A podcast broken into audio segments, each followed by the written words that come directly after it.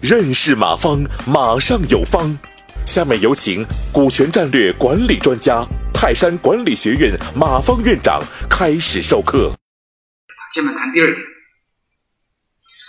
嗯，就是从文化的角度上来看，我们一定要搞清楚，合作需要付出成本，特别是两个公司合作，通常要成立一个第三个公司，对吧？你比如甲方和乙方合作，一般要成立一个丙方公司。丙方公司的话，你有一方控股啊，一方光出钱，那还好。就怕的是你们双方都共同参与经营。你比如一方出技术，一方出经营，还有一方出市场啊，一方出管理，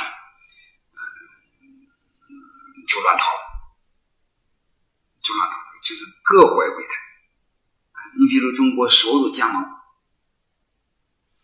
其实中国所有的加盟，我认为几乎都是假的，因为他从加盟第一天开始，他就有一个理想，尽快干。所以这就是人性。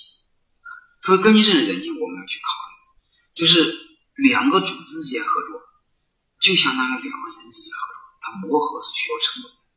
这个企业和企业之间的合作，可不是一加一加一大于二，这个要比你想象的难！你弄不好是一加一小于一的。因为我们一定要明白，他们合作需要成本的。自古有一句话是“生意好做，伙计难当”。你要业务合作就是生意，对吧？你要一旦是股权合作，他就是合伙了，他就打伙计了，这个就难啊。但是又面临一种情况，你比如我们这个商业合作、商业开展过程中，我又不得不这个业务合作。嗯，就不得不这个做这个企业和企业之间的合作。你比如我想扩张，我有技术有模式，我什么都有，但是我就没有当地的资源、营销什么成熟的销售队伍，那我就需要他怎么办啊？所以这时候我们面临还在合作啊。但是我我赞成也是合作，但是我给大家一个建议呢，刚才说过，就是你能市场化合作市场化合作，就是万不得已市场不市场化合作，你一定要注意。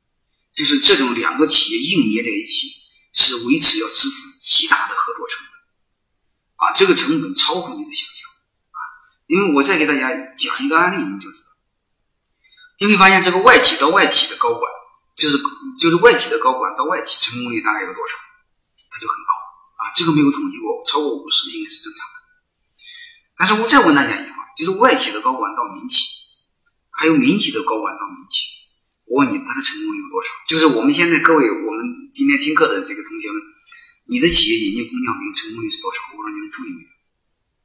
我告诉你是没有，连一都没有。所以你就知道它的磨合成本有多大啊！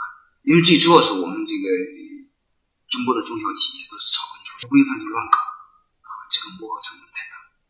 所以这种情况下，就是我们一定要考虑背后的。磨合成本啊，这个成本是非常大啊。最初最忌讳的就是什么？就是你有技术，他有市场啊，你派几个技术队伍，他在当地做市场，然后你们之间合作，各五十的股份啊。你比如我有这边有一个济南的一个企业，他在这个这个西北成立一个公司，当地公司负责销售，他负责技术，各五十。两天就来了，所以他就没有考虑过这个背后的磨合是需要成本啊，这个代价太大太大。所以这种情况下，我个人建议呢，你非要合作，最好是这样，一方控股，就是你千万别误啊，一方控股，另外一方呢，你就保留你的基本权利就行。啥意思呢？你比如刚才那个模式，你让对方开拓市场做经营，你做技术，那你就占三三部分就行。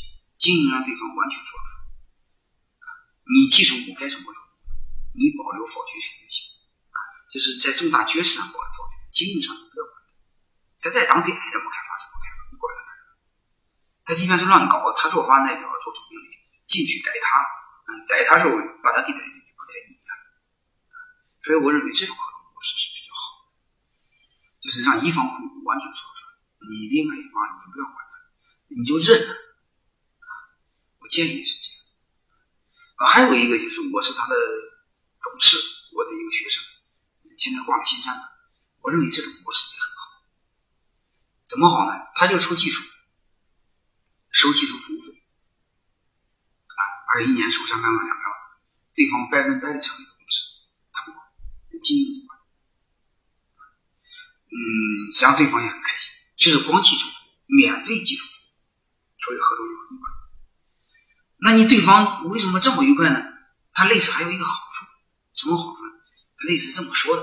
就是反正我现在上市公司，上市公司将来之后需要业绩的时候，我需要把我的各个合作关系的收入钱，装到我上市公司，那业绩变大，就将来之后我会收购。大家知道，我上市公司要收购他们的话，一般溢价至少溢价十倍，所以对这个老板来说他就很开心。我现在百分百的股份把企业给做起来，因为他一挂了新三板，转再上板再转板就很容易，所以将来之后我单做起来之后。你用上市公司的股票收购我的家企业，那我愿意，因为那样的话，我的我的企业成上市公司了，就是我可以成为上市公司的股东，啊，他就。所以，我个人建议这种模式，这个这个值得你们参照一下啊，就是呃合作的时候考虑到各方的利益，各方的责权利，同时考虑到如何降低磨合成本。说白了，我们民营企业草根出身，都是一帮草台班子。你说两个草台班子在一块儿所有，他他能不产生矛盾吗？对吧？所以，我建议你们在这方面都可以去思考，感谢收听本次课程。如您有更多股权问题，请微信搜索“马上有方”官方公众号。泰山管理学院自二零零七年起开设股权管理课程，每年有上万名企业老板学习和实践泰山股权管理法。泰山股权管理课程激活团队，解放老板。